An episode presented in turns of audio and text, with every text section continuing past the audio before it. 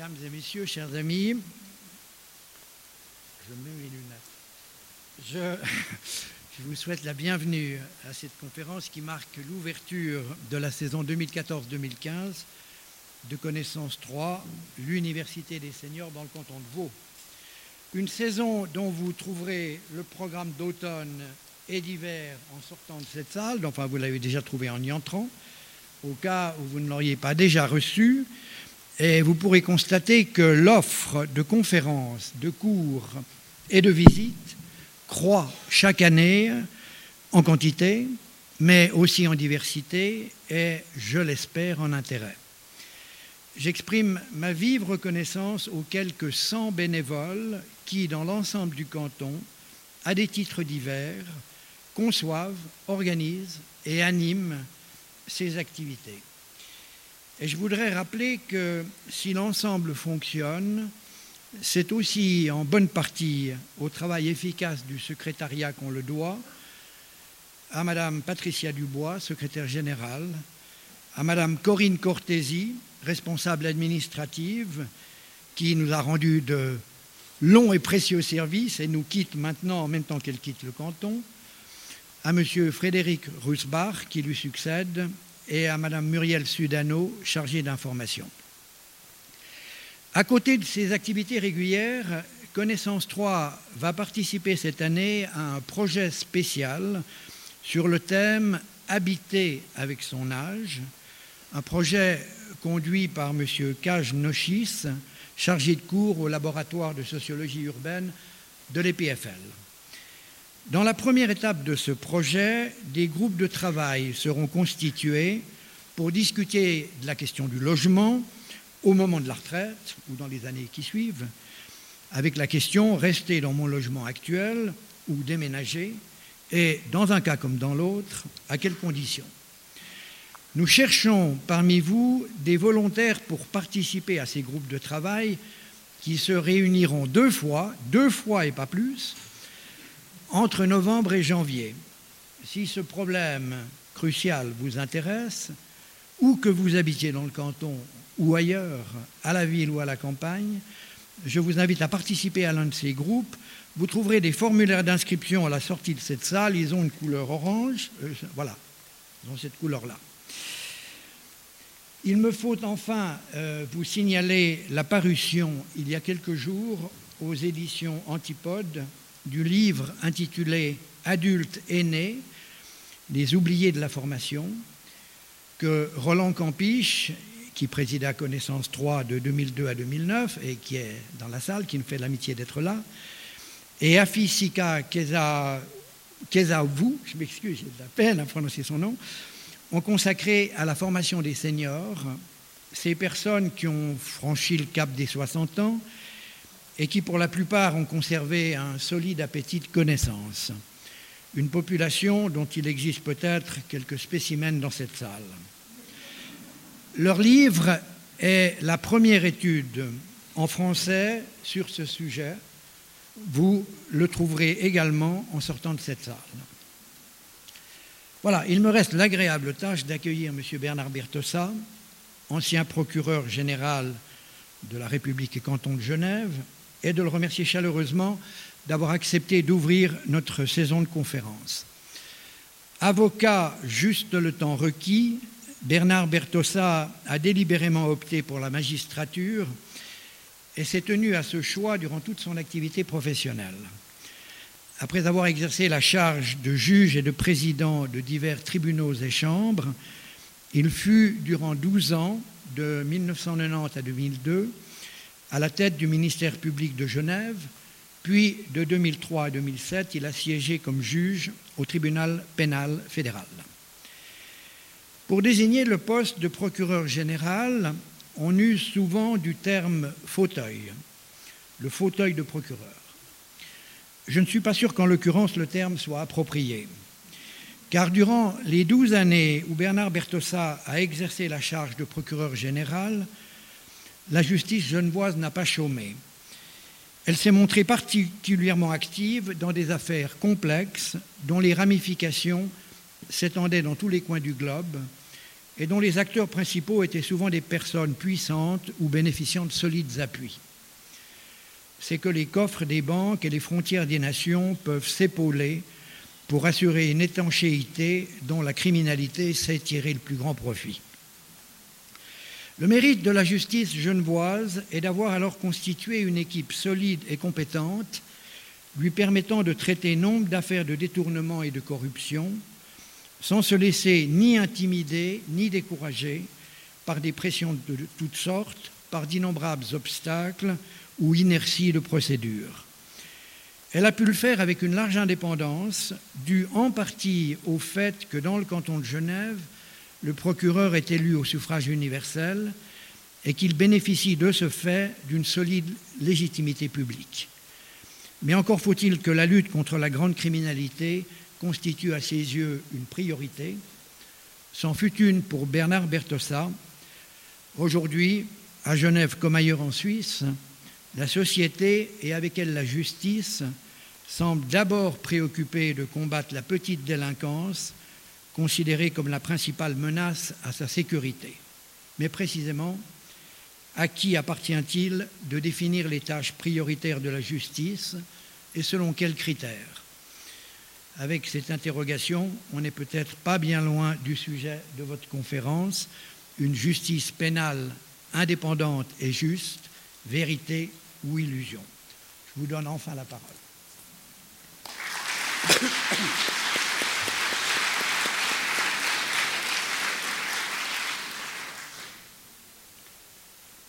Monsieur le Président, Mesdames et Messieurs, je voudrais tout d'abord vous, remercier de me donner l'occasion d'aborder ici des thèmes qui sont peut-être pas souvent traités euh, dans des audiences publiques, à savoir des thèmes qui concernent euh, l'administration de la justice. On en parle peu, surtout en Suisse, peut-être parce que les polémiques sont moins grandes à ce sujet qu'elles ne le sont ailleurs mais c'est pour moi donc une, grande satisfaction de pouvoir m'exprimer sur ce sujet dont votre président vous a rappelé le thème. Euh, en préparant plus en détail euh, mon intervention d'aujourd'hui, je me suis rendu compte que l'intitulé était peut-être un peu euh, ambitieux. Et comme on m'accorde 45 minutes, je ne pourrais sans doute pas le traiter dans les détails, ce dont je, je m'excuse par avance, mais finalement, le but, c'est de, vous soumettre un certain nombre de, mes réflexions tirées pour l'essentiel de, mon expérience sur ce thème de, la justice pénale. Et je compte sur les questions que vous pouvez, que vous devrez, j'allais dire, poser par la suite euh, pour euh, approfondir, si c'est votre intérêt, tel ou tel des thèmes que je vais parfois, et je m'en excuse encore, un peu survoler. Tous les États du monde euh, disposent, du moins en théorie, euh, d'institutions judiciaires dont la fonction consiste à poursuivre et à sanctionner les auteurs de crimes et de délits. C'est ce qu'on appelle la justice pénale et c'est de celle-là que je vais vous parler aujourd'hui. Euh, chaque État est en principe libre de décider euh, quels sont les, comportements qui constituent des crimes ou des délits. Il y a toutefois un certain nombre de réserves, là encore, euh, elles sont malheureusement souvent théoriques, c'est le respect des conventions internationales auxquelles ces États ont adhéré. Et malheureusement, euh, je l'ai dit, la plupart du temps, euh, ces mêmes États qui adhèrent à ces conventions ne, les respectent pas. De quoi je parle, par exemple, des, conventions de Genève sur le droit de la guerre, sur donc euh, les comportements légitimes, entre guillemets, s'agissant de la guerre, dans les conflits, la protection des civils que comportent ces, ces conventions. Il s'agit euh, des conventions qui euh, interdisent la torture et les, autres traitements euh, inhumains ou dégradants qui lui sont associés. Ce sont les conventions qui prohibent le génocide, qui prohibent le trafic illicite de stupéfiants, qui prohibent, et c'est pas très ancien, mais ça mérite d'être souligné, qui interdisent depuis une dizaine d'années tout ce qui comporte des aspects de corruption Or, comme il suffit de, suivre l'actualité quotidienne euh, pour constater que euh, chaque jour, euh, tous ces engagements sont allègrement violés dans de nombreuses parties du monde et que l'impunité pour ceux qui commettent ces crimes est largement assurée. Petite anecdote, ce n'est pas le cas, mais petit exemple tout récent, vous avez appris le, le décès de, Bébé Doc, donc fils du Valier, euh, ce personnage qui quand même euh, est responsable au moment où il dirigeait Haïti de, la mort euh, sous forme parfois de comportements relevant du génocide de très nombreuses personnes. ce dictateur qui s'était personnellement enrichi avec une cagnotte relativement confortable qu'il avait notamment déposée en Suisse où elle est restée très longtemps d'ailleurs. Ce personnage donc vivait tranquillement en liberté euh, dans son pays d'origine où il ne faisait l'objet d'aucune contrainte judiciaire de quelque nature que ce soit. Et il est finalement décédé sans avoir jamais été condamné ni en Haïti ni ailleurs. Donc les causes euh, de, cette situation d'impunité et de, violation euh, flagrante des règles régissant la criminalité. Les causes de cette situation sont, très nombreuses et il ne serait évidemment pas possible aujourd'hui de, les évoquer euh, dans les détails. Mais une des plus importantes raisons pour lesquelles cette impunité est encore largement garantie, c'est le contraste entre le caractère international du crime et le caractère national de la justice. En d'autres termes, la criminalité criminalité grave, la criminalité importante et de plus en plus internationale, de par ses auteurs, qui appartiennent à plusieurs nations, de par les lieux où elle s'exerce. Pensez aujourd'hui à ce qui se passe euh, dans la zone contrôlée par euh, cet État autoproclamé euh, islamique, où les frontières nationales n'ont plus de, sont totalement effacées par rapport à, à celles qui, sont tracées dans, les traités et les cartes. Euh, pensez à toutes euh, les formes de criminalité sous forme de trafic, euh, qu'il s'agisse de trafic de stupéfiants, qu'il s'agisse de trafic d'armes, qu'il s'agisse de trafic d'êtres humains. par définition, toute cette grande criminalité s'exerce en des lieux différents de la planète. Et puis ce caractère international euh, réside aussi dans les moyens utilisés euh, pour commettre ces crimes. Pensez, euh, c'en est d'illustration flagrante aujourd'hui, à toute la, cybercriminalité dont les réseaux Internet sont les porteurs et qui, elle aussi, s'exerce depuis n'importe où dans le monde en direction de n'importe quel autre endroit de la planète. Donc cette criminalité-là euh, internationale, qu'est-ce qu'elle a face à elle euh, Des justices nationales? Euh, les juges sont enfermés, les procureurs, les juges sont enfermés dans leurs frontières, dont ils ne peuvent pas sortir sans requérir l'assistance des autorités des autres pays dont la collaboration serait nécessaire.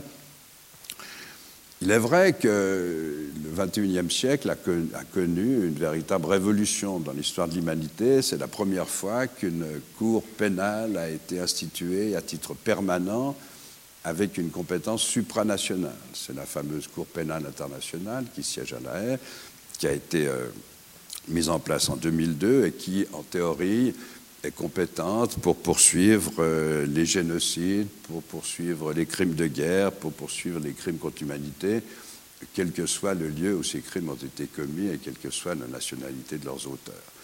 Ça, c'est la théorie. Dans la pratique, euh, il faut savoir qu'il n'y a que 132 États sur les 193 qui composent l'ONU euh, qui ont ratifié cette convention créant la Cour pénale internationale.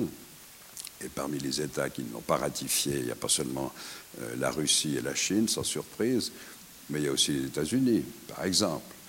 Donc, a priori, la portée de cette compétence est déjà largement limitée. Et elle l'est encore, on y reviendra tout à l'heure, par rapport à son indépendance.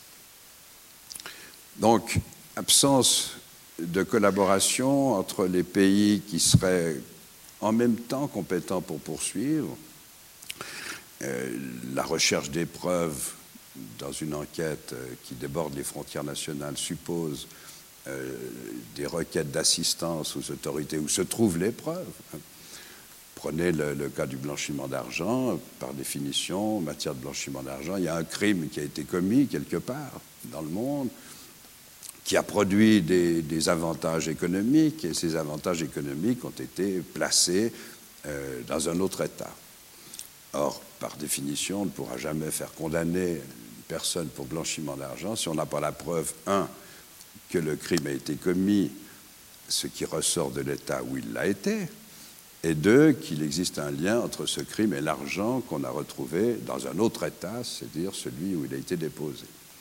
Or, très nombreux sont les États qui ne collaborent pas du tout. Et on a l'habitude, dans le langage courant, de parler des, paradis fiscaux. Alors, c'est certainement, euh, c'est souvent les mêmes États qui euh, sont des paradis pour les fraudeurs du fisc, mais qui, pour les juges, sont de véritables enfers parce que les autorités locales ne donnent jamais leur collaboration. Je, m'arrêterai là pour ce qui concerne cette, cause dont j'ai dit qu'elle était une des principales, de l'impunité dont bénéficient encore bien les criminels sur le plan international, parce que entrer dans plus de détails mériterait un véritable exposé à lui seul, et je ne pense pas que nous ayons le temps de nous y consacrer maintenant. J'ai choisi donc de m'en tenir à deux principes fondamentaux qui euh, permettent de non seulement d'avoir une vision tout à fait générale sur cette criminalité internationale, mais qui aussi, euh, par effet de miroir, nous permettent de nous interroger sur nos propres justices à nous, euh, celle des États démocratiques euh, en général et celle de, la Suisse en particulier si c'est nécessaire. Et ces deux principes fondamentaux sont d'une part l'indépendance de la justice pénale et d'autre part son caractère entre guillemets juste, c'est-à-dire euh, dans quelle mesure cette justice respecte le principe d'égalité devant la loi?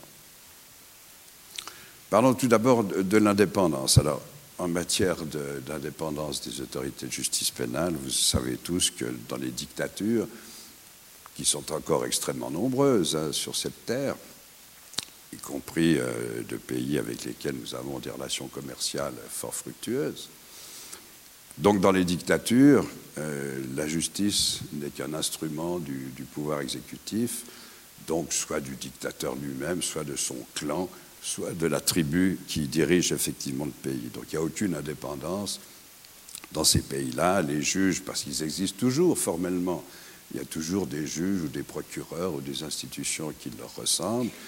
ces autorités-là ne font qu'exécuter euh, ou ne pas exécuter euh, lorsqu'elles en reçoivent l'ordre ce que décide l'autorité exécutive.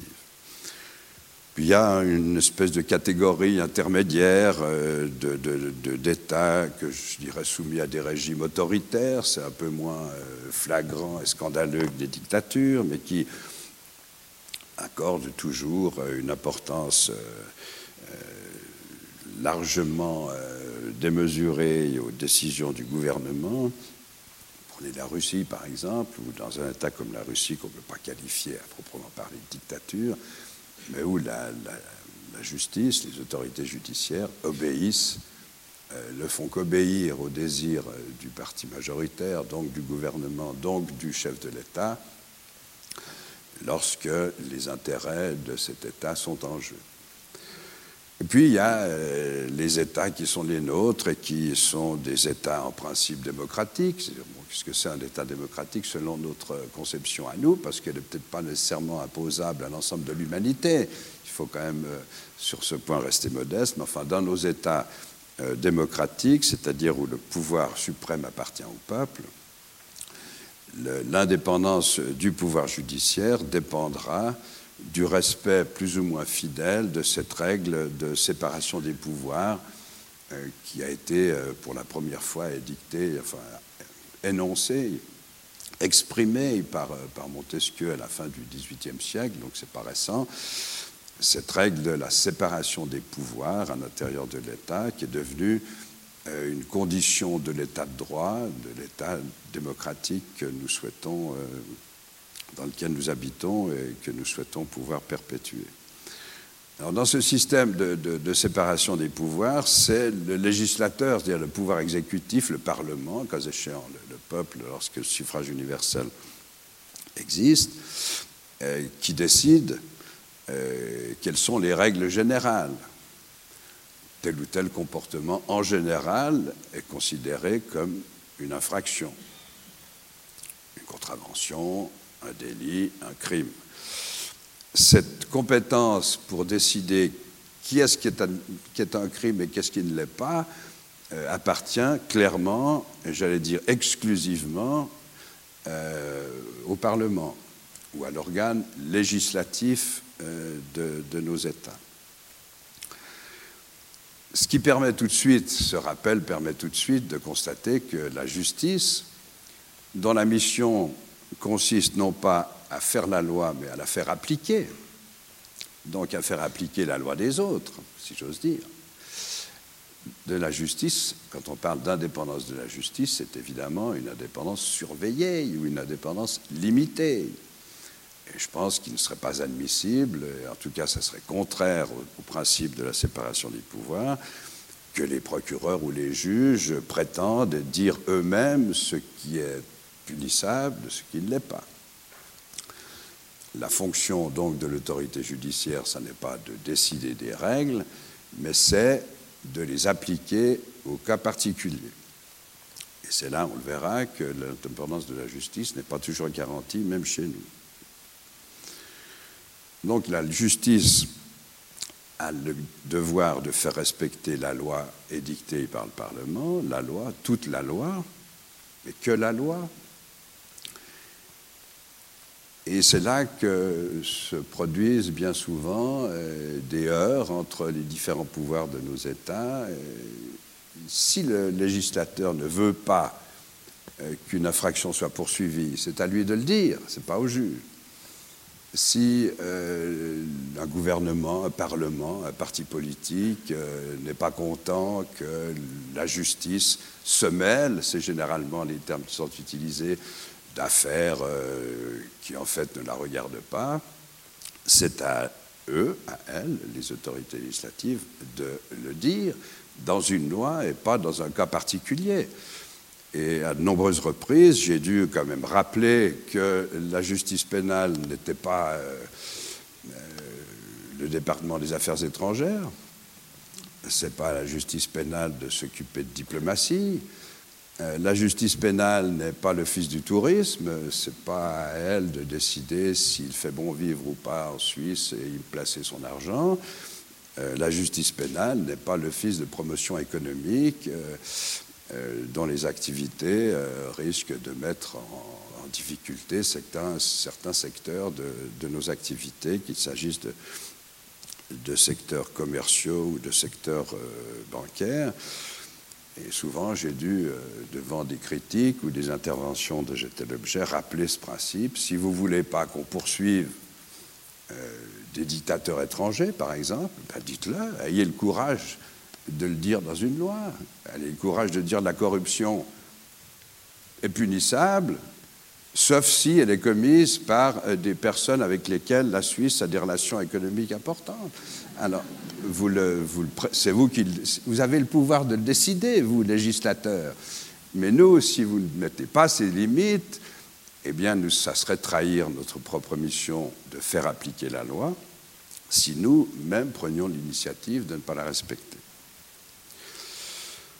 Alors dans cette, dans cette optique-là, donc d'une justice dont la fonction consiste à faire respecter la loi, le procureur joue un rôle déterminant et qui est souvent euh, trop peu euh, mis en, évidence. C'est vrai qu'au bout du compte, ce sont les juges qui décident.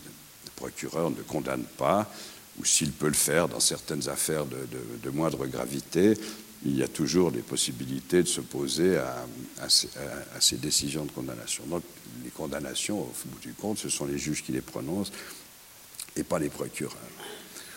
Mais ce sont toujours les procureurs qui décident d'ouvrir ou de ne pas ouvrir une poursuite pénale. Les juges du siège ne peuvent pas s'auto-saisir.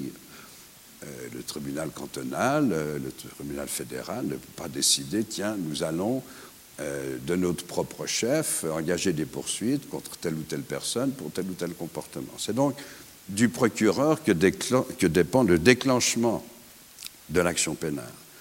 D'où l'importance que ce procureur soit indépendant.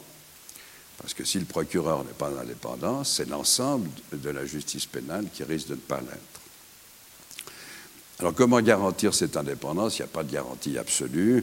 Euh, il, y a des, il, y a des, magistrats qui, euh, bien que fonctionnellement indépendants, ne sont pas, ne sont pas intellectuellement indépendants. S'autocensurent.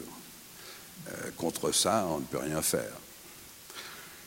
Et puis, il y a des magistrats qui euh, n'ont tout simplement, dans certains pays, pas les moyens techniques, en personnel, en ressources, pour assumer la poursuite pénale. Et ça, ça existe aussi dans nos États démocratiques. En Espagne, c'était largement le cas pendant, pendant longtemps. Je ne connais plus très bien la situation actuelle, mais sachant que le, gouvernement Rajoy fait des économies, ça m'étonnerait que la justice espagnole soit mieux dotée qu'elle ne l'était il y a une dizaine d'années. Donc le procureur, même indépendant, qui n'a pas les moyens, euh, qui n'a pas de, collaborateurs spécifiquement compétents, qui n'a pas de, ressources financières pour engager du personnel, celui-là sera, même dans un État démocratique, un procureur euh, qui ne sera pas totalement indépendant. Et puis il y a le, fameux problème de la désignation des procureurs. Comment est-ce qu'ils sont choisis? Personnellement, euh, j'ai toujours été un, chaud partisan de l'élection. Euh, par le peuple si c'est possible, mais par le Parlement au moins. La première raison, je crois que votre président l'a évoqué tout à l'heure, c'est qu'un magistrat élu, un procureur élu, aura une légitimité pour garantir et exercer son indépendance bien supérieure que s'il est désigné par euh, le pouvoir exécutif. Et puis, quels seraient les autres systèmes qui pourraient euh, garantir? Alors, souvent, on nous dit, et on continue à le dire, d'ailleurs, certains partis politiques euh, en font la, proposition de manière assez récurrente, ah mais il faudrait choisir les magistrats judiciaires selon leurs compétences. Bon, en gros, pourquoi pas, mais quelles sont les compétences? D'abord, qui décide? Que telle ou telle personne que l'on va désigner est compétente ou pas. Alors, est-ce que les, membres de ces commissions d'experts ou de spécialistes, est-ce qu'ils seront élus, eux quelle, sera leur légitimité? Et puis comment décider? Quelles sont les compétences? Alors il y a bien sûr des compétences techniques euh, lorsque on a affaire à une, criminalité d'autant plus complexe qu'elle est maintenant complètement polluée par les moyens modernes, il faut des compétences techniques, juridiques, etc. Ça, ces compétences-là, à la limite, on peut les tester dans des examens, dans une école, mais pour être indépendant, il faut avoir un peu de courage. Euh, il faut savoir résister aux pressions. Ces qualités-là, pour moi, essentielles, comment est-ce qu'on va les tester? Qui va décider que tel magistrat ou tel, tel, candidat est, plus courageux qu'un autre. Personne ne peut le faire. Donc finalement, autant se, résoudre aux mêmes systèmes qui sont euh, choisis pour euh, le Parlement et pour le gouvernement, en tout cas dans nos pays c'est le cas, c'est-à-dire l'élection, avec ses avantages, je l'ai dit, la légitimité, et aussi euh, ses inconvénients, c'est-à-dire euh, le risque d'avoir des procureurs ou des juges qui, ne sont pas à la hauteur. Mais est-ce que tous les députés sont à la hauteur? Est-ce que tous les, conseillers ou conseillères d'État sont à la hauteur? Personne ne teste leurs compétences. Pourtant, personne, en tout cas pas moi, ne conteste leurs compétences fonctionnelles, c'est-à-dire le rôle qu'ils ont à jouer dans cet équilibre des pouvoirs auquel je faisais allusion tout à l'heure. Puis enfin, on nous dit, euh, je m'arrêterai là sur ce sujet, mais bon, quand vous, vous élisez des magistrats, vous avez des connotations politiques. Alors bon, bah, politique, bien sûr, tout ce qui est euh, tout ce qui est vie de la cité, tout ce qui est exercice d'un pouvoir, c'est de la politique, au sens large et noble du terme. Alors bon, on vous dira, mais vous êtes attaché à des partis politiques. Vous avez des juges UDC, des juges socialistes, des procureurs euh, radicaux, etc. Bon. Mais quelle est finalement la différence par rapport euh, au système où il n'y a pas d'élection? C'est que chez nous, au moins, on sait quelles sont les opinions politiques, du moins en gros, euh, des magistrats auxquels on a affaire. Est-ce que dans les autres pays où ce système n'existe pas, ces magistrats n'ont pas d'idées politiques est-ce que ce sont des espèces de décloplasmes invertébrés euh, qui euh, sont ni à gauche, ni à droite, ni au milieu, ni en dessus, ni en dessous Ils les ont, les idées politiques, la même chose que nous, sauf qu'on ne les connaît pas. En tout cas, on ne les connaît pas tout de suite. On les connaît ensuite par la façon dont ils exercent leur ministère. Voilà donc pourquoi, euh, niveau, au stade de l'indépendance des magistrats, dont j'ai dit qu'elle était indispensable, je suis personnellement partisan euh, du système euh, de l'élection. Quand on, y viendra peut-être tout à l'heure, on le verra, la justice pénale, par définition, elle ne peut pas tout poursuivre. Même s'il en avait envie, même si elle est totalement indépendante, elle ne peut tout simplement pas matériellement, et puis je, vous dirais que pour moi, ça me réjouit pas plutôt qu'autre chose, pas tout poursuivre. Alors, contre les décisions des procureurs de poursuivre ou pas poursuivre, il y a en général des recours dans nos systèmes. S'il y a une personne victime d'une infraction qui dépose plainte et que le procureur ne fait rien, cette personne victime pourra recourir euh, devant une, autorité supérieure qui enjoindra au procureur d'agir, s'il y a lieu d'agir.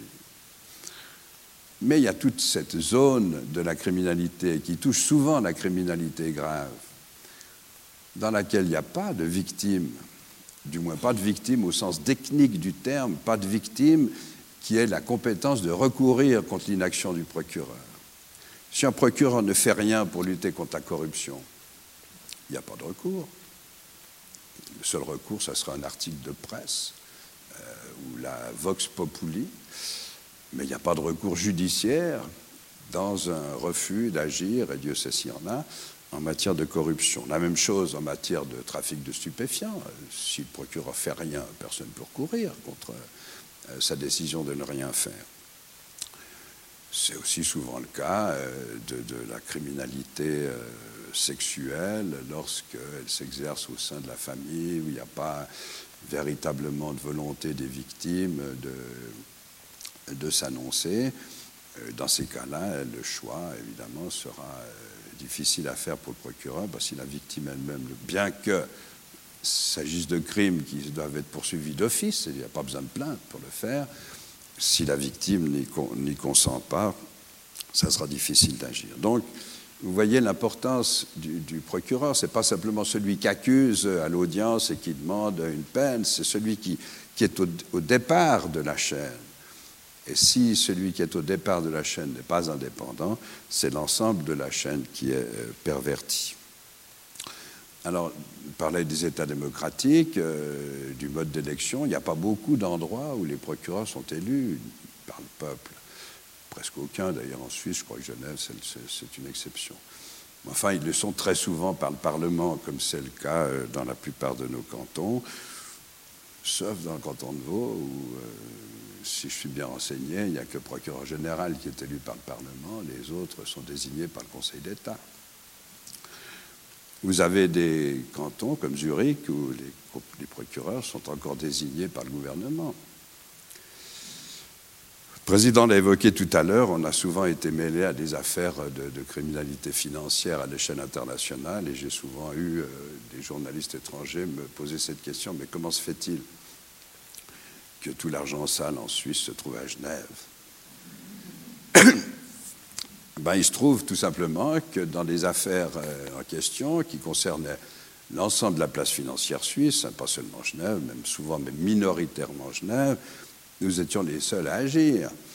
Alors bien sûr, une fois qu'un canton a commencé une poursuite, euh, l'ensemble euh, des, infractions commises sur le territoire national se concentre dans ce canton. Mais les Uriquois, par exemple, ne faisaient jamais rien. Je rappelle que les procureurs uriquois sont désignés par le gouvernement.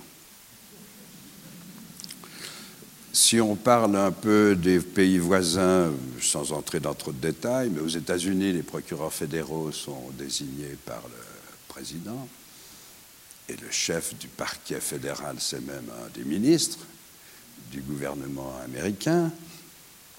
En France, les procureurs sont désignés par un organisme maintenant qui est euh, est composé de, magistrats et de, représentants du gouvernement, mais les procureurs généraux, c'est encore le gouvernement euh, qui les choisit, avec ses conséquences. Vous avez tous lu dans la presse les démêlés de M. Sarkozy et les faveurs que lui réservait un procureur général de, Nanterre, ce Ferrer, Paris, peu importe, qui euh, s'arc-boutait des quatre fers devant euh, la possibilité de saisir des juges d'instruction de certaines infractions qui étaient reprochées au, chef de l'État. En Angleterre, je vais dire, c'est presque pire, puisqu'il n'y a pas véritablement de procureur, c'est la police euh, qui, sert euh, de, de, déclencheuse de l'action pénale, et cette police est directement liée au gouvernement, au point que, vous l'avez peut-être suivi il n'y a pas si longtemps que ça, alors qu'il était encore en fonction, M. Tony Blair, pourtant euh, prétendument socialiste, avait interdit à la justice anglaise d'enquêter sur une grave affaire de corruption qui mettait en cause l'Arabie saoudite, tout simplement parce qu'il y avait encore des marchés euh, d'armes qui étaient en cours et que les, les Arabes menaçaient de ne plus passer commande si euh, poursuites pour corruption continuaient. Pour en terminer sur ce thème de l'indépendance, juste deux mots encore euh, sur euh, certaines atteintes dont on pourrait être parfois euh, victime ici en Suisse. Ce sont les cas où j'ai dit tout à l'heure, la, séparation des pouvoirs, c'est le législateur fixe les règles et le juge les applique. Mais vous avez vu se développer ces dernières années dans notre brave pays des initiatives populaires où on voulait faire les deux, où on fait les deux d'ailleurs. On décide que les criminels étrangers seront tous expulsés. Donc, la loi elle-même ne se contente pas de dire quel est le comportement qui est punissable, mais elle fixe déjà la conséquence. Le juge n'a plus rien à dire, on pourra mettre un ticket dans un appareil pour euh, voir, vous êtes étranger, ah, c'est un crime, hein, c'est un étranger, expulsion. Vous avez enfin euh, certaines atteintes, mais elles sont peu nombreuses chez nous, heureusement, puisque certains conseillers fédéraux ne le sont plus,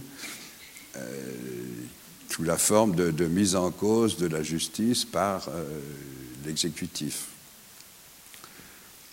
C'est-à-dire, je ne dis pas, moi, qu'il ne faut pas critiquer la justice, hein, bien au contraire. La justice, elle passe son temps à critiquer, passe son temps. Elle, critique beaucoup ce que fait euh, le gouvernement, parfois même le Parlement, lorsque la loi permet de, remettre en cause des lois. Donc la justice ne peut pas prétendre être à l'abri des critiques. Mais critiquer est une chose, encore une fois légitime. Remettre en cause la légitimité même de la justice en est une autre. Et c'est là que l'indépendance est menacée. On a déjà parlé de Sarkozy, euh, ça reviendra, malheureusement. Mais Berlusconi était par exemple le cas typique euh, du chef d'État qui non seulement euh, utilisait tous les moyens, y compris la modification de la loi, pour, pour s'éviter les poursuites pénales, mais qui, lui, se faisant passer pour une victime des juges rouges, comme il les appelait, mettait en cause directement la légitimité, même de, la justice. Alors finalement, sur ce que l'indépendance de la justice pénale est une vérité ou une illusion, euh, je vous laisse euh, tirer vous-même les conséquences. Venons-en un peu plus brièvement, puisque le temps passe, euh, au deuxième thème que je voulais évoquer, celui de l'égalité devant la loi. Donc une loi, entre guillemets, juste, qu'est-ce que c'est? Une loi juste. Une justice pénale juste, pardon, qu'est-ce que c'est? C'est une justice pénale chacun a sa conception de ce qui est juste ou pas juste. Euh, pour prendre l'exemple du procès euh, ordinaire, là on sort du, côté pénal, mais enfin bon, moi j'ai quand même été juge du siège pendant 18 ans, euh, dans un procès deux parties s'affrontent, et on ne peut pas donner raison aux deux. Alors au bout du compte, celle qui a obtenu gain de cause critique la justice parce que ça lui a coûté cher de elle a dû faire tout ça pour obtenir qu'on reconnaisse ses droits. Et puis l'autre, la partie qui a perdu, ben, elle va vous dire que la justice n'est pas juste, puisqu'elle lui a donné tort. Donc ce qui décide ce qui est juste ou pas, c'est la loi, encore une fois, ce n'est pas le juge.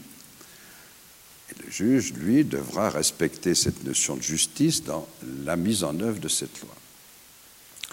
Le procureur, pour en revenir à lui, doit appliquer la loi telle qu'elle est. Si euh, euh, il n'est pas d'accord avec euh, des infractions du code pénal, par exemple, s'il considère que c'est contraire à ses principes, à sa religion, à sa philosophie, de, poursuivre tel ou tel type de comportement, bah, il ne se présente pas comme procureur. Alors il y a, c'est vrai, un certain nombre d'exceptions, mais ça, elles étaient admises par tout le monde. Peut-être vous vous en souvenez, mais pendant longtemps, euh, jusqu'en 1989, ce erreur, l'adultère était une infraction en Suisse. Elle n'était pas poursuivie, heureusement. Heureusement pour la surpopulation des prisons, parce que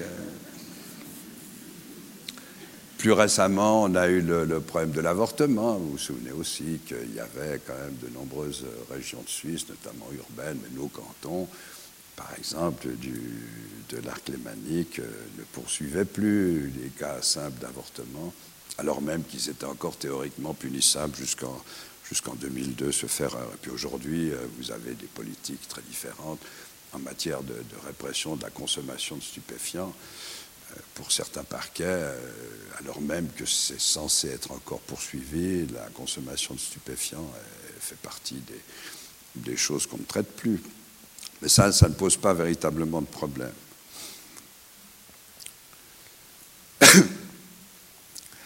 Ce qui peut poser problème, en revanche, c'est euh, de savoir dans quelle mesure la justice pénale lutte réellement contre l'impunité, non pas systématiquement sur des cas particuliers, mais en ne respectant pas l'égalité de traitement, c'est-à-dire en face à des situations comparables, en poursuivant et punissant certains, tout en exonérant et en garantissant de l'impunité à d'autres. Sur ce point, deux remarques préliminaires qui s'appliquent d'ailleurs à tous les, à tous les, États, euh, j'allais dire presque plus aux États démocratiques qu'aux autres. Je l'ai déjà dit, je le répète, l'impunité est une, une constante il est impossible de tout poursuivre. Vous imaginez par exemple les moyens qui devraient être mis en œuvre pour euh, garantir la sanction de toutes les infractions à la loi sur la circulation routière. Euh, il y aurait plus de contrôleurs que de contrôlés, puis il faudrait contrôler les contrôleurs, etc. Euh, il en va de même de d'autres types de criminalité de masse, euh, le trafic de stupéfiants par exemple, c'est un autre exemple. Donc, par principe, on ne peut pas tout poursuivre. Et c'est pas mieux, c'est pas plus mal pour autant, parce que euh, l'état de droit, dans mon esprit, ne doit pas devenir un état policier où tous les comportements de tout le monde sont tout le temps surveillés. Donc il y a une part tolérable, si vous voulez, qui n'est pas a priori contraire au principe d'égalité devant la loi, une part tolérable de comportements dont on peut dire qu'ils ne sont réprimés que au cas par cas et de manière souvent assez aléatoire. Si vous êtes, si vous avez la malchance d'être dans un contrôle routier ou si vous avez la chance de passer juste avant, euh, votre sanction ou votre impunité, elle sera fonction du pur hasard pour moi, c'est pas, pas, tout à fait tolérable. puis, deuxième remarque préliminaire, quand on essaye de,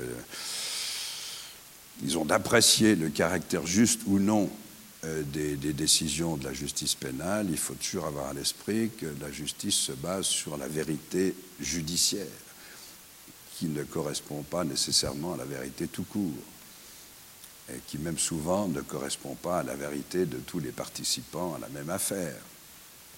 Dans une procédure criminelle, vous avez euh, des allégations, euh, vous avez des gens qui disent que, et puis il y a les preuves. Et puis ces preuves, elles doivent être recueillies selon des règles précises, ce qui est une bonne chose d'ailleurs. Euh, donc la vérité judiciaire, c'est les faits qui sont prouvés en respectant les règles de, la procédure destinée à récolter les preuves. Donc vu de l'extérieur, euh, si on se base sur des articles de presse, parfois un peu disons, tendancieux, suivant euh, qui, a été interrogé par le journaliste, on peut avoir une, idée ou une appréciation d'une décision de justice euh, parce qu'elle euh, vous paraîtra injuste, mais si l'on est confronté à la vérité prouvée, et encore une fois, le doute profite à l'accusé, ce qui est une très bonne chose aussi, eh bien, euh, on aurait peut-être un regard différent sur le caractère juste ou non de, cette décision. Alors, l'égalité devant la loi, euh, je l'ai dit, en matière de criminalité internationale, l'impunité, c'est la règle. En tout cas, dans tous les États où le pouvoir judiciaire n'est pas indépendant. Parce qu'il n'y a pas de volonté politique de poursuivre, Imaginez, je reprends la corruption parce que c'est toujours un exemple qui est assez parlant. Il y a plusieurs dizaines de chefs d'État en exercice aujourd'hui qui sont corrompus jusqu'à la moelle et qui euh, ont toute autorité sur toutes les autorités judiciaires de leur pays. Vous n'imaginez pas que M. Nazarbayev, par exemple, le président à vie ou presque à 98,8% du, du Kazakhstan, grand ami de la Suisse, vous n'imaginez pas que M. Nazarbayev va donner l'autorisation à ces autorités judiciaires de collaborer avec nous pour démontrer que les cagnottes euh, volumineuses que ce président s'est accumulées chez nous euh, proviennent de la corruption. Donc ça, c'est une règle. L'argent des dictateurs, c'est aussi une bonne illustration. Euh, il y en a partout, et pas seulement en Suisse de moins en moins en Suisse d'ailleurs, heureusement. Pour, pour, parvenir à saisir cet argent, pour euh, confondre ceux qui ont aidé à le placer, il faut la plupart du temps la collaboration de l'État où euh, la corruption euh, s'est exercée, donc de l'État du corrompu, pas seulement celui du corrupteur. Le corrupteur, il est souvent chez nous, mais le corrompu, il est souvent ailleurs. Et dans ces États, très souvent, la justice est aux ordres euh, du clan ou de la tribu au pouvoir, et vous n'aurez jamais cette, cette, collaboration. Donc l'impunité sera toujours garantie à ceux qui se sont livrés à ces crimes. Petite parenthèse pour dire qu'il ne faut pas confondre l'immunité et l'impunité. C'est vrai que c'est souvent un débat qu'on a ici, où on a quand même euh, à Genève, mais enfin aussi euh, des un nombre important de diplomates qui bénéficient de l'immunité, c'est-à-dire qu'ils ne peuvent pas être poursuivis en Suisse par les autorités suisses, même pour des infractions qu'ils ont commises en Suisse. C'est une bonne chose en soi, l'immunité, parce qu'elle garantit la possibilité des relations diplomatiques. Sans relations diplomatiques, il n'y a plus de monde qui tourne qui ne tourne pas très bien, mais il tournerait encore plus mal si les relations diplomatiques n'étaient pas garanties. Et pour qu'elles le soient, il est nécessaire que les diplomates soient protégés, entre guillemets, contre les autorités du pays d'accueil. Mais théoriquement, l'impunité l'immunité ne signifie pas l'impunité, elle signifie que ce même diplomate qui ne pourra pas être poursuivi ici pour un crime commis ici devra l'être, et non pas pourra l'être, devra l'être dans son pays d'origine. Alors avec les états de droit, en général, ça marche, bien que, pas toujours, mais si ce diplomate est originaire d'un pays où l'indépendance de la justice n'est pas garantie, eh bien, l'immunité correspondra à l'impunité. Et comme j'arrive au bout, euh, je voudrais terminer par euh, ce qui souvent est disons une remarque qui n'est pas toujours injustifiée d'ailleurs, qui est faite à l'égard de la justice pénale sous l'angle de, l'égalité devant la loi. Vous vous souvenez que dans une de ses fables, euh, La Fontaine parlait de suivant que vous êtes puissant ou misérable, les, jugements de cour vous rendront blanc ou noir. Dans quelle mesure est-ce que le fait d'être puissant ou fortuné euh, garantit encore aujourd'hui, euh, même chez nous, euh, un traitement pas tout à fait égal avec celui qui est réservé à d'autres qui sont moins fortunés ou moins puissants? En d'autres termes, est-ce qu'il y a encore euh, des gens qui, euh, même dans nos États démocratiques, sont plus égaux que les autres? Euh, devant la loi pénale La réponse est oui. Je ne vais pas reprendre les, exemples que, j'ai déjà évoqués, mais avec des moyens financiers importants, vous pouvez assez facilement retarder le déroulement des, poursuites pénales et ce faisant euh, obtenir euh, l'impunité grâce à la prescription. Encore une fois, M. Berlusconi en sait quelque chose. Donc c'est vrai, c'est vrai aussi chez nous, il faut avouer, il faut reconnaître que si l'on dispose de moyens financiers importants, on peut pas toujours avec succès, heureusement, même la plupart du temps avec un succès limité, mais au moins, sinon empêcher, du moins retarder les poursuites pénales de telle sorte que soit la prescription est atteinte et il n'y a donc plus de punition possible, soit le temps écoulé depuis la commission de l'infraction euh, vous fera bénéficier d'un traitement, euh, disons, d'une sanction allégée et puis, il y a cette tendance qui se manifeste maintenant de plus en plus dans, nos États de, monétariser les sanctions, donc de donner de plus en plus d'importance aux sanctions financières. Alors, pour les petites infractions, c'est clair, je ne dis pas qu'il faut euh, réintroduire la prison à vie pour les stationnements limités, mais euh, lorsqu'il s'agit d'infractions plus graves, notamment en matière fiscale, voler l'État, c'est quand même du vol c'est plus grave que de tendre un gobelet devant, euh, devant les passants. Euh, bien ces comportements-là ont de plus en plus tendance à être sanctionnés par des, sanctions financières. Et on peut, dorénavant, et plus aujourd'hui qu'hier, acheter des sanctions si l'on a les moyens suffisants, remplacer des peines privatives de liberté par des amendes, le cas échéant colossales, mais qui peut payer les amendes colossales? Euh, Sans doute pas beaucoup de gens dans cette salle, en tout cas pas moi. Voilà. Euh, je, crois que j'ai débordé de trois minutes. je m'en excuse. Alors, est-ce que la justice est juste? Est-ce que l'égalité devant la loi est respectée ou non? Eh bien, est-ce que c'est une vérité ou est-ce que c'est une illusion? C'est à vous aussi d'en décider. Vous aurez compris que pour ce qui me concerne, les réponses sont nuancées. Je vous remercie de votre attention.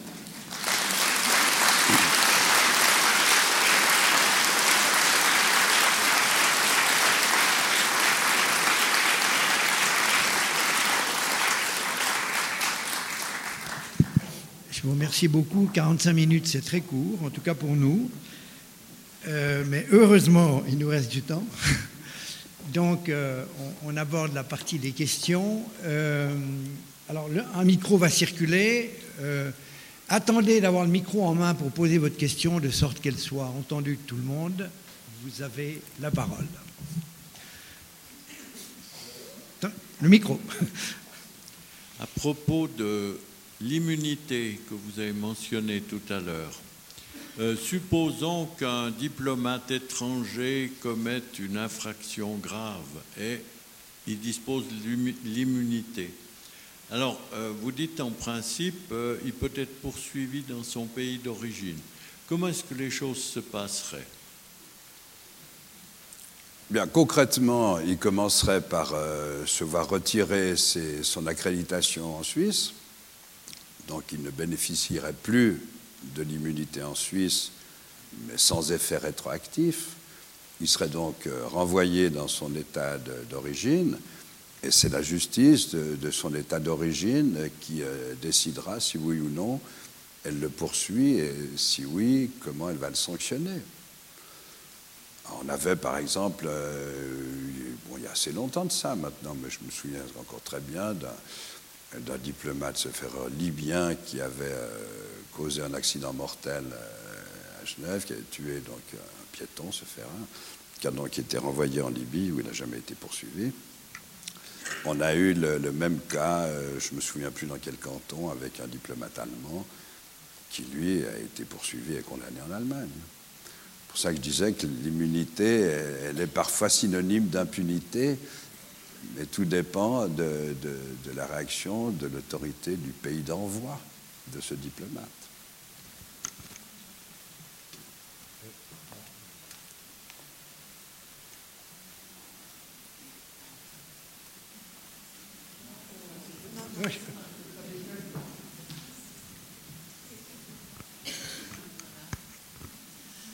Je voulais vous demander, est-ce que notre petit pays suisse, euh, simple et compliqué en même temps, avec 26 cantons et 4 langues nationales, est-ce qu'il a une justice pénale au fond peut-être Ou bien plus facile ou plus difficile que les grands pays qui nous entourent? Euh, Parce qu'enfin, les distances sont courtes, mais il y a quand même beaucoup de choses qui sont différentes dans les différentes régions de la Suisse. Tout à fait. Lorsque j'ai pris mes fonctions, euh, si j'avais besoin, si un juge de, de Nyon avait besoin d'un renseignement sur une banque euh, à Versoix, il devait envoyer une commission rogatoire à Genève. Donc, rédiger une demande, l'adresser à l'autorité compétente genevoise qui allait rechercher le renseignement et qui allait ensuite le lui transmettre. Ça, c'est fini, heureusement. Donc, depuis euh, maintenant 93, ce erreur, mais là, c'est moi aussi, je deviens vieux. Euh, il y a un concours intercantonal qui permet aux autorités pénales de, chaque canton d'investiguer directement dans les autres cantons avec cette seule réserve que si on a besoin de la force publique, par exemple, si vous allez faire une perquisition, vous avez besoin de, de l'assistance de la police pour euh, forcer la porte, ou si c'est une arrestation, a fortiori, eh bien là, vous devez euh, demander la collaboration de, l'autorité locale. Mais autrement, non, il n'y a pas besoin. Tout, se passe maintenant beaucoup plus facilement qu'avant. Le problème des langues, euh, bon, ça a toujours été un problème, on est quand même un peu habitué chez nous. On sait tous le Schweizerdeutsch. euh, et puis, euh, puis tout baigne, quoi. Autrement, la, justice en Suisse, elle est exercée a- dans les cantons, je l'ai dit tout à l'heure, euh, jusqu'en 2011, les, procédures, c'est-à-dire le, mode d'emploi euh, du code pénal était cantonal. Chaque canton avait sa procédure, euh, son mode de... Et puis depuis 2011, maintenant, la procédure est une procédure fédérale, c'est-à-dire une procédure unifiée. C'est la même procédure pour toute la Suisse, qui est une- aussi un, progrès, ce n'est pas, la révolution, parce qu'avec l'ancien système, ça marchait relativement bien. Et puis, on on n'avait pas cette pléthore de magistrats dont on voit maintenant, je ne sais pas, tout à coup, parce qu'on a changé de procédure, il faudrait doubler le nombre des magistrats, ça. J'y crois toujours pas.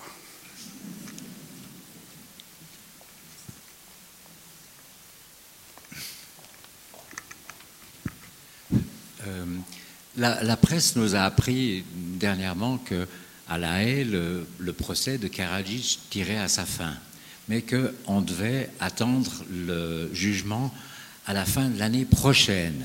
Est-ce qu'en Suisse, est-ce que, un, peut-être je suis mal renseigné, j'ai mal lu le journal, ou bien est-ce que euh, c'est une vraie histoire.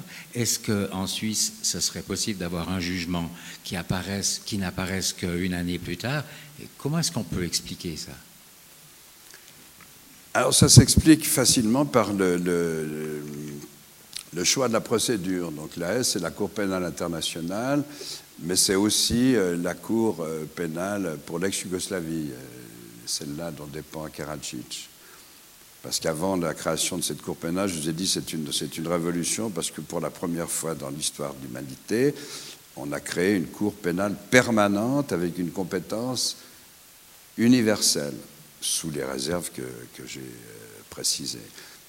Mais avant ça, bon, il y avait eu les fameux procès de Nuremberg et de Tokyo à la fin de la guerre, euh, de la dernière guerre mondiale. Et puis il y a eu la création de plusieurs cours pénales spécialisées. Alors il y a eu celle pour la Sierra Leone, il y a eu Rwanda, il y a eu euh, ex-Yougoslavie. Et toutes ces, toutes ces cours-là ont adopté, malheureusement, euh, le système anglo-saxon. C'est-à-dire que c'est devant le tribunal que, théoriquement, doivent être recueillies toutes les preuves. Et ça donne euh, des procès euh, interminables. Je crois que le procès de Karadzic, il a déjà commencé a cinq ans, si ce n'est pas plus. Et ça donne des, délais euh, invraisemblables, tel celui, celui que vous, évoquez, pour euh, connaître euh, la décision du tribunal. Vous avez eu un peu le, même style de... C'est la procédure américaine. Euh, C'est le procès Simpson euh, qui, dure euh, six mois pour décider si oui ou non monsieur a tué sa femme. C'est le procès, comment ça s'appelle, Pistorius aussi, là où on, a des audiences interminables, des, procès qui durent une, éternité parce que malheureusement les cours pénales internationales ont adopté les, procédures anglo- anglo-saxonnes. C'est à tel point d'ailleurs qu'aux États-Unis, euh, euh, je fais erreur, le 93 ou 94% euh, des procédures pénales se terminent par des, accords.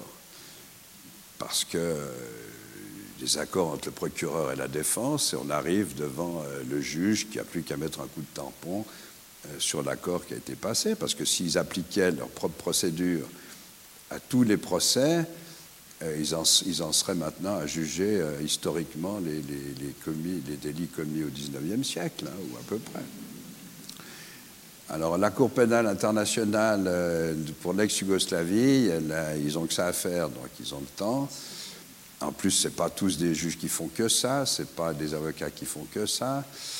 Euh, en revanche, c'est les procureurs qui, ne font que ça, donc qui se permettent euh, des libertés euh, temporelles qui, pour le commun des mortels et pour nous en tout cas, sont choquantes.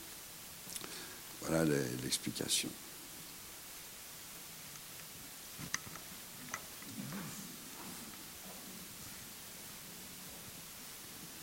Est-ce que vous pourriez nous en dire plus sur la définition du doute qui profite à l'accusé? Parce qu'on a eu pas mal de procès avec des doutes et des accusés qui étaient désaccusés et reaccusés. Donc vous avez un doute sur la notion du doute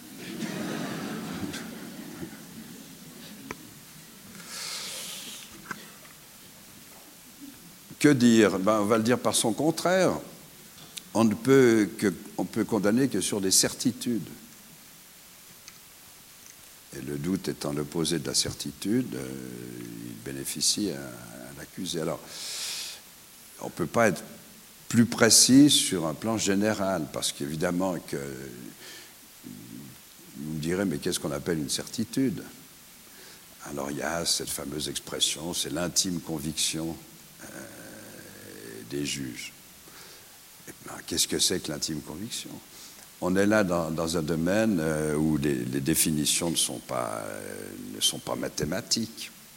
Donc chaque cas doit être examiné pour lui-même. Et je me garderai bien ici, euh, d'ailleurs je ne le fais jamais, de donner un avis sur une procédure particulière à laquelle je n'ai pas moi-même participé parce que euh, je, trouverais ça illégitime. Donc le, principe qui est un principe de l'état de droit, c'est qu'une personne ne peut être condamnée pour avoir commis un crime ou un délit que si euh, les faits constitutifs de cette infraction, à la fois objectifs et subjectifs, sont établis de manière suffisamment certaine pour entraîner la conviction euh, du, tribunal qui va juger. Et si cette conviction n'est pas acquise, eh bien, on est en présence d'un doute qui euh, devra profiter à l'accusé, donc qui euh, entraînera son, acquittement. Comment être plus précis, ce n'est pas possible. C'est pour ça que c'est le rôle de la justice d'appliquer la loi en fonction de, de, chaque cas particulier, et pas de décider globalement dans la Constitution que tous les pédophiles euh, ou soi-disant tels euh, n'ont plus le droit d'avoir des contacts avec des enfants. Ça, c'est pas de la justice, c'est de, l'emporte-pièce. Vous avez souvent des procédures dans lesquelles, euh, en première instance, les juges ont été convaincus, ils condamnent, et en seconde instance, ils ne le sont pas ils libèrent. C'est de la pure casuistique, tant mieux que de temps en temps, ben, il y ait des, il y ait des, des décisions, quelles qu'elles soient positives ou négatives, qui, sont, euh, qui euh, annulées en appel. Ça veut dire que le système fonctionne.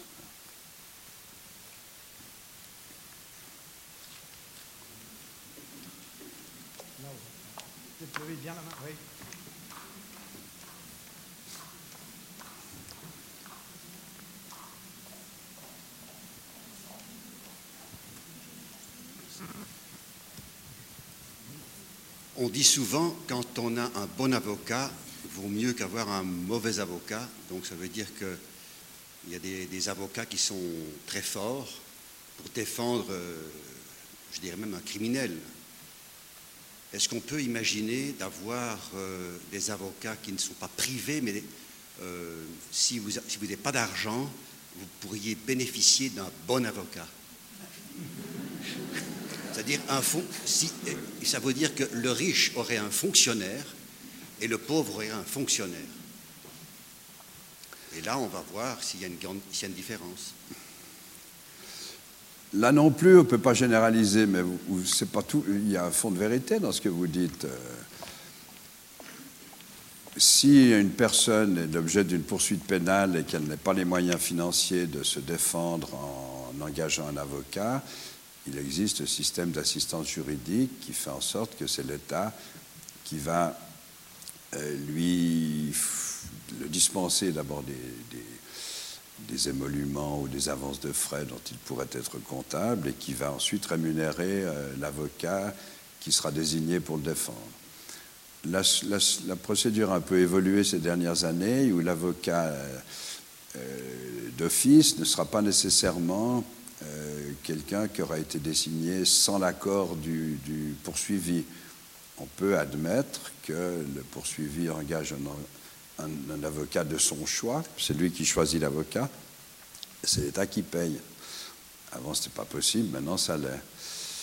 Donc, c'est le problème, finalement, c'est le choix de l'avocat. Alors, quand le, le, prévenu n'a euh, aucune idée, euh, aucune, aucune préférence, ni rien du tout, la tendance sera assez générale de lui assigner un avocat d'office, généralement un débutant, quelqu'un de jeune.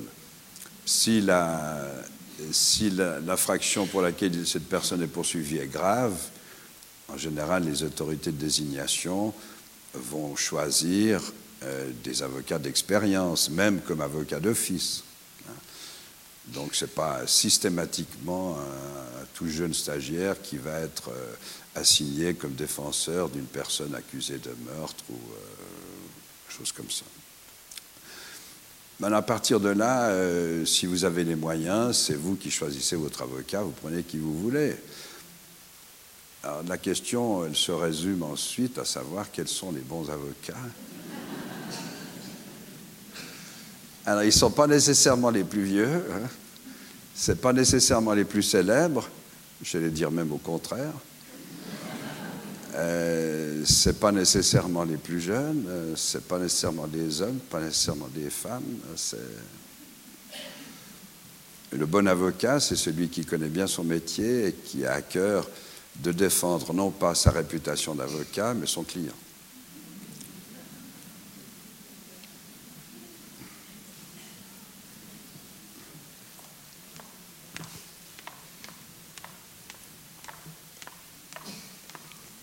Madame, là.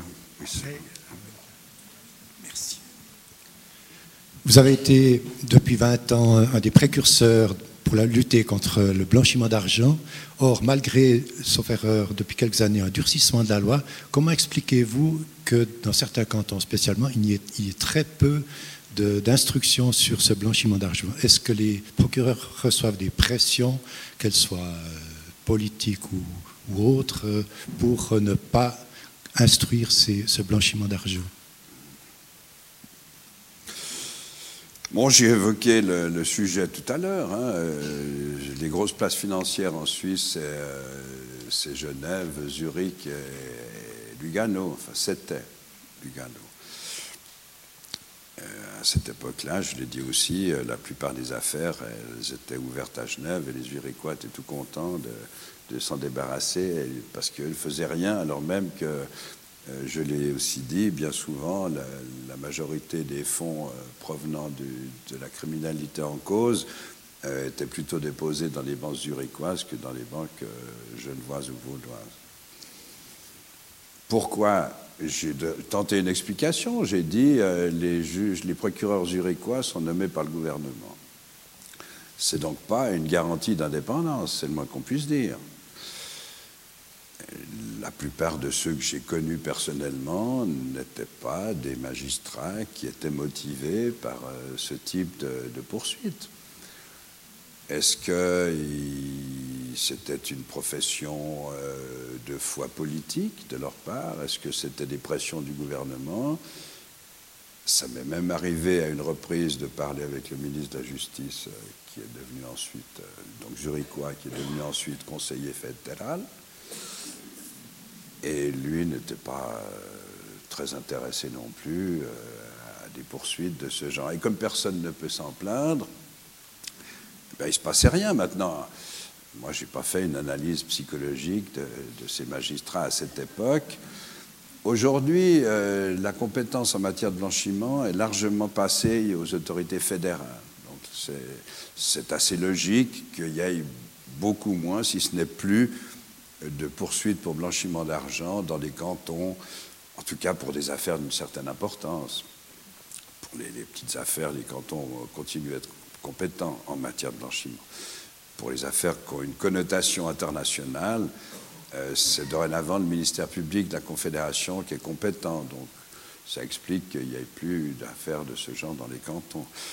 Et à ma connaissance, euh, le ministère public de la Confédération fait assez bien son travail ces dernières années. Il y a eu l'épisode Blocher-Rochachère, où c'était encore l'époque où, euh, où, le procureur général de la Confédération était désigné par le Conseil fédéral. Encore un procureur, procureur qui n'était pas indépendant. Et cet ex-ministre de la Justice fédérale euh, se permettait de donner des instructions ou d'avoir envie d'en donner au procureur de la Confédération. Maintenant, ce n'est plus le cas. Le procureur de la Confédération est élu par le Parlement, comme les juges fédéraux.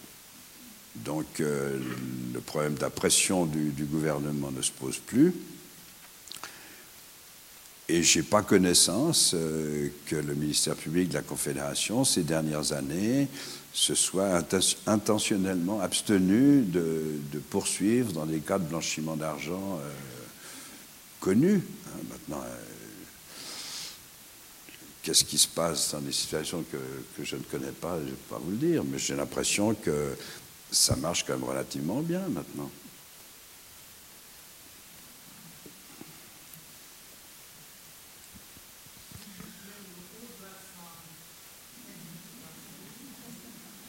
Monsieur Bertosa, je vous ai envoyé une lettre, parce que c'est trop long à, dire ça, une lettre où je, je passe mon, mon passage judiciaire dans, dans les, dans les tribunaux genevois.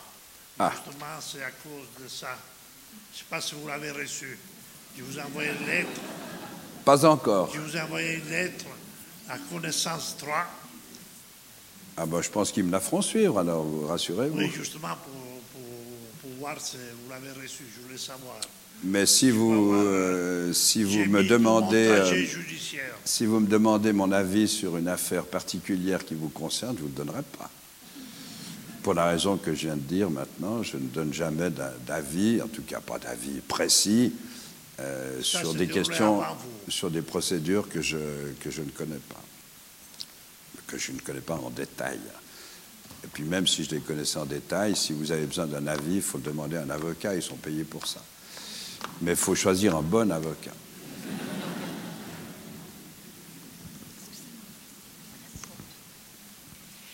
Vous avez parlé tout à l'heure, vous avez fait allusion tout à l'heure au, au jugement de première et deuxième instance et vous avez mentionné que la possibilité de faire appel était une preuve que la justice fonctionnait. Mais est-ce que par le moment on a l'impression quand même que cette possibilité de faire appel est aussi inégalement répartie selon qu'on est puissant ou qu'on ne l'est pas. Est-ce que c'est une erreur de penser ça?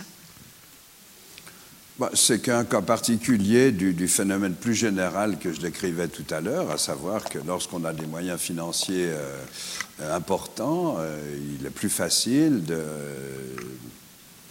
de continuer des, poursuites ou des, des procédures, y compris en appel. Mais c'est plus facile, c'est pas impossible pour les autres de, de le faire. Et en principe, euh, lorsque une condamnation a été prononcée en première instance et que l'intéressé euh, euh, souhaite faire appel et qu'il est au bénéfice d'assistance euh, juridique, euh, l'assistance lui sera accordée aussi pour l'appel. Le tribunal fédéral, c'est un tout petit peu différent parce que mais il y a aussi l'assistance juridique auprès du tribunal fédéral, mais lui, il est assez restri- restrictif parce que pour bénéficier de l'assistance, et ça c'est un, c'est un- une condition générale, il faut non seulement être euh, dépourvu des moyens financiers de payer son avocat, mais il faut encore que la cause pour laquelle on souhaite obtenir euh, l'assistance d'un avocat ne soit pas d'emblée dépourvue de succès. Et là, euh, le tribunal fédéral, très souvent, euh, refuse l'assistance en disant, de toute façon, votre cours, il était d'emblée dénué de succès. Donc, euh, ce qui est fondamentalement, c'est pas si faux que ça, parce que c'est quand même pas aux contribuables de financer les quérulents qui utilisent toutes les voies de recours. J'irai jusqu'au tribunal fédéral euh, pour une amende de stationnement. Euh, donc il y a quand même un fond, un fond de sagesse dans, cette, euh, ce caractère restrictif. Mais au niveau cantonal, bon, c'est rare que l'assistance soit refusée euh, pour faire appel.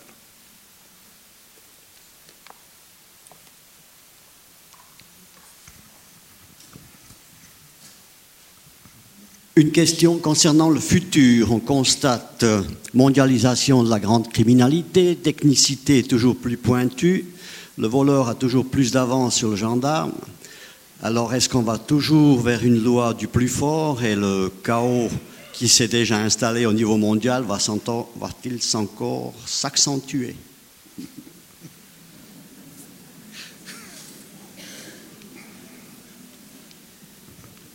Il faudrait que je demande à mon fils, parce qu'il a 40 ans de moins que moi, et puis euh, il est aussi procureur. Non, je- c'est une, une bonne question que vous posez, mais je pense que vous imaginez vous-même que je ne peux pas y répondre. Euh, et personne ne peut y répondre. Ce qu'il faut quand même dire à ce propos, c'est que ce n'est pas la justice pénale qui va faire à elle seule régner la justice avec un grand J sur cette terre.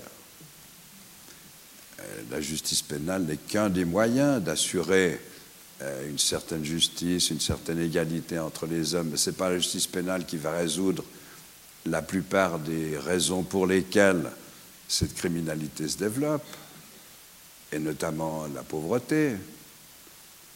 Euh, les guerres, pauvreté qui, en, quoi, qui entraînent les guerres civiles, qui entraînent euh, les trafics d'êtres humains, qui entraînent les, les migrations euh, incontrôlées. C'est pas la justice qui va résoudre ces problèmes fondamentaux. Donc si vous cherchez, vous cherchez, vous avez raison de le faire parce que toutes les personnes un peu euh, soucieuses de l'avenir de l'humanité se posent les mêmes questions.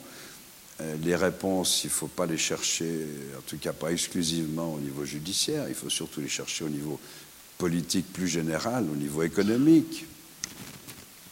Qu'est-ce qui provoque maintenant euh, une situation de plus en plus incontrôlée? C'est bien souvent le système économique contre lequel le pouvoir politique a de moins en moins euh, d'emprise. C'est assez, euh, assez pathétique de voir M. Hollande se débattre devant une situation économique qu'il a, c'est sa seule, à mon avis, erreur, promis de rétablir. Il a promis quelque chose qui ne peut pas c'est pas lui qui décide. Alors, euh, c'est la, même, la même chose au niveau du développement de la criminalité. Cette criminalité, si on veut qu'elle se disparaisse, ça ne faut pas rêver, mais qu'elle se résorbe, qu'elle diminue, il faut s'attaquer à ses causes et pas à ses effets. Et vous pouvez euh, expulser tous les criminels étrangers que vous voulez, ça ne changera strictement rien. On a malheureusement dans nos États de plus en plus tendance à s'en prendre aux effets et pas aux causes. Avec, si vous me le permettez, euh, cette petite insolence à l'égard de ceux qui nous poussent à agir sur les effets et qui sont souvent les mêmes qui sont responsables des causes.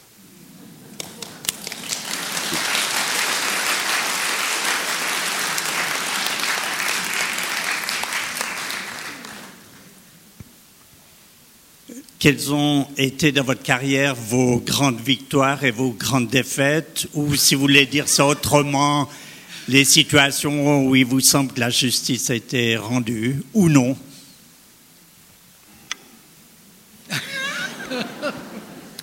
Qu'est-ce qu'on a dit? On a jusqu'à 18 heures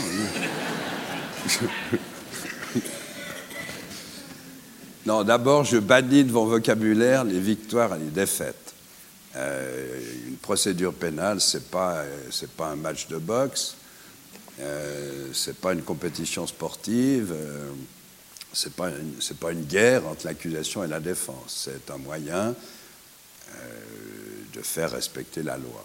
Si on la fait respecter, tant mieux. Si on ne peut pas, tant pis. ce n'est pas une question de, victoire ou de défaite. Alors maintenant, c'est vrai qu'il est arrivé de le contraire serait étonnant. Je dirais, il est arrivé que certaines euh, poursuites euh, échouent. Euh, je parle d'infractions graves, hein. je ne parle pas du tout venant de la, poursuite. Échouent pour des raisons d'absence de collaboration avec des États étrangers, alors même que nous avions fait tout ce que nous pouvions pour conduire à chef cette procédure. Maintenant, euh, je l'ai dit, le, système est ainsi fait que euh, les juges sont enfermés dans leurs frontières. Donc si vous n'arrivez pas au bout euh, d'une poursuite alors que vous êtes convaincu qu'il y aurait lieu de, prononcer une sanction, pas de votre faute, mais de la faute des autres, si j'ose dire, enfin de des autorités étrangères qui auraient dû vous aider et qui refusent de le faire, eh bien, euh, c'est une défaite de la justice, ce n'est pas une défaite personnelle.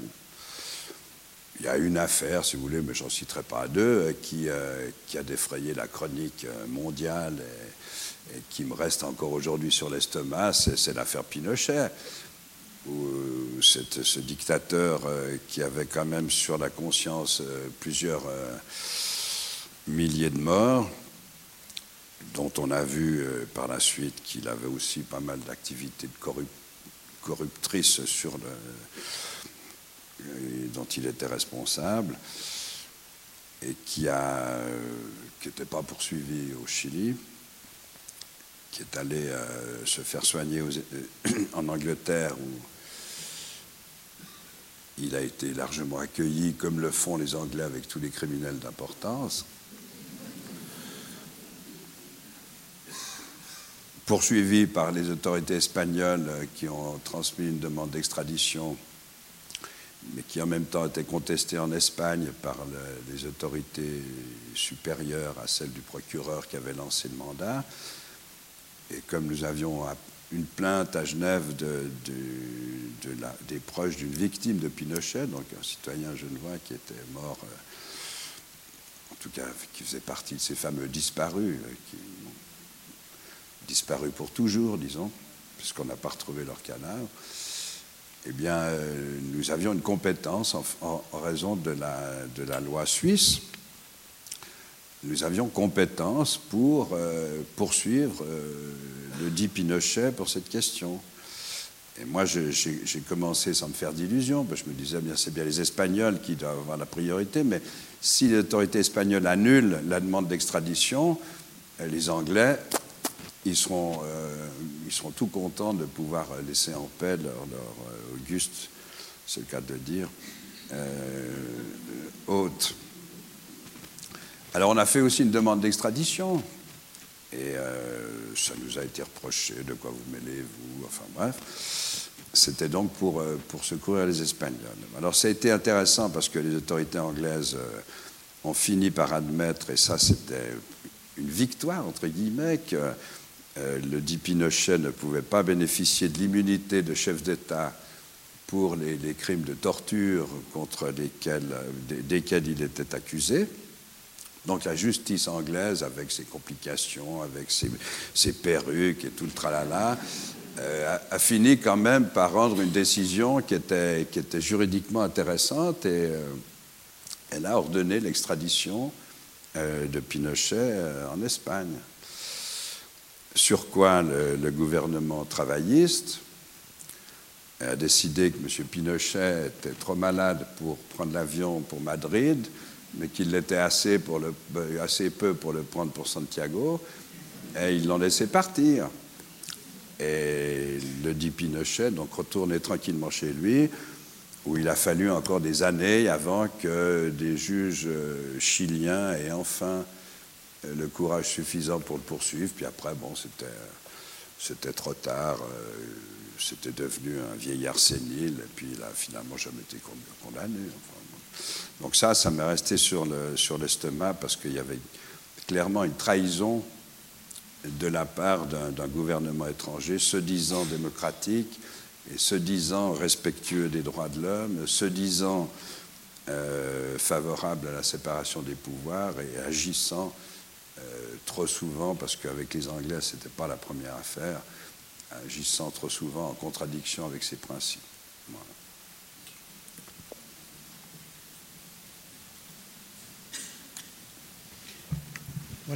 Il y a encore une question, ce sera la dernière?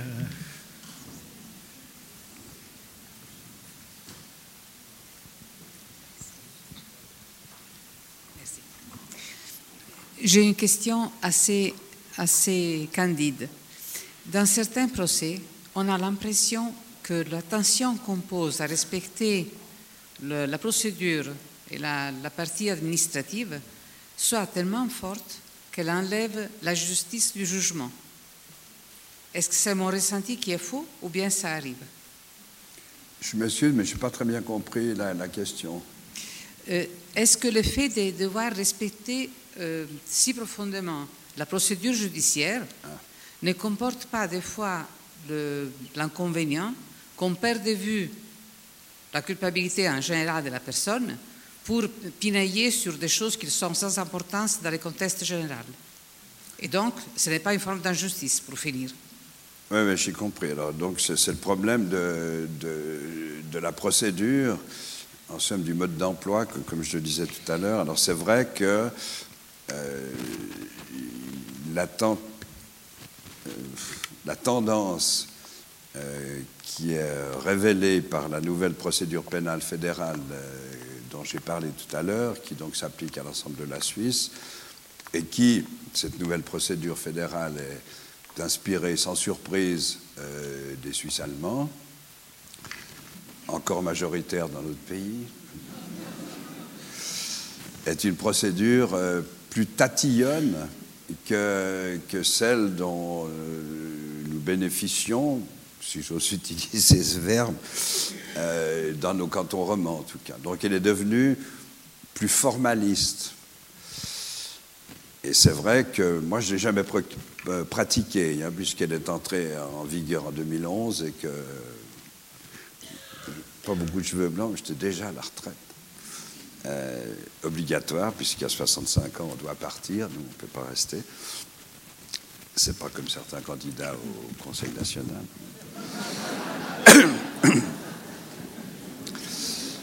Donc, d'après ce que j'entends euh, de, ceux qui doivent aujourd'hui appliquer cette procédure, elle est devenue plus formaliste et donc plus chronophage, donc plus euh, euh, ça prend plus de temps. Il y a plus qu'avant la crainte de respecter un délai, de, respecter, de ne pas respecter un délai, de ne pas respecter une, euh, une, formalité, de ne pas avoir donné les droits, de ne pas avoir fait ci, de ne pas avoir fait ça. Et ça, c'est vrai que ça peut décourager. Euh, c'est pas pour autant que la justice est meilleure. Hein. Simplement, elle est plus formaliste. Et puis, euh, vous avez euh, tac, tac, tac. Donc, euh, quand vous êtes magistrat sous un ordre suisse alémanique, vous ne risquez pas grand-chose. Les barrières sont bien délimitées. Simplement, vous passez votre temps à essayer de ne pas sortir des barrières plutôt que d'aller tout droit. C'est un peu ça.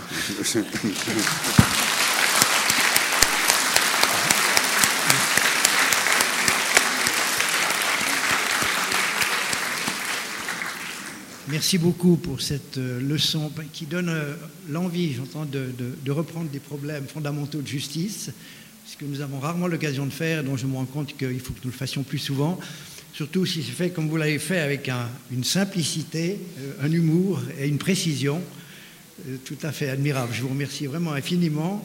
Je voudrais, avant de conclure, vous faire trois annonces rapidement vous dire que la conférence de lundi prochain à Lausanne, mais il y en a d'autres dans d'autres localités, euh, portera sur l'abbaye de Saint-Maurice, 1500 ans d'histoire. Elle sera donnée par euh, le bibliothécaire archiviste de l'abbaye de Saint-Maurice, le chanoine Olivier Roduit.